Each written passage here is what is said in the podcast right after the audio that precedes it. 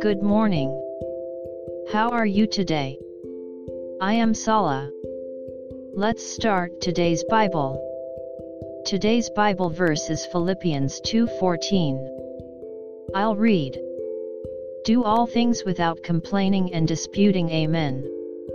Jesus died on the cross as a substitute for us. He had no doubt, no complaint, and obedience to the Lord's will to the end. Believing in Jesus means that we have become one with Him. However, Jesus is sinless, and we are sinful human beings. So, we have many doubts and grumble a lot, but we are also led to repentance a lot. May we incline our hearts before the Lord today. God bless you. See you next week.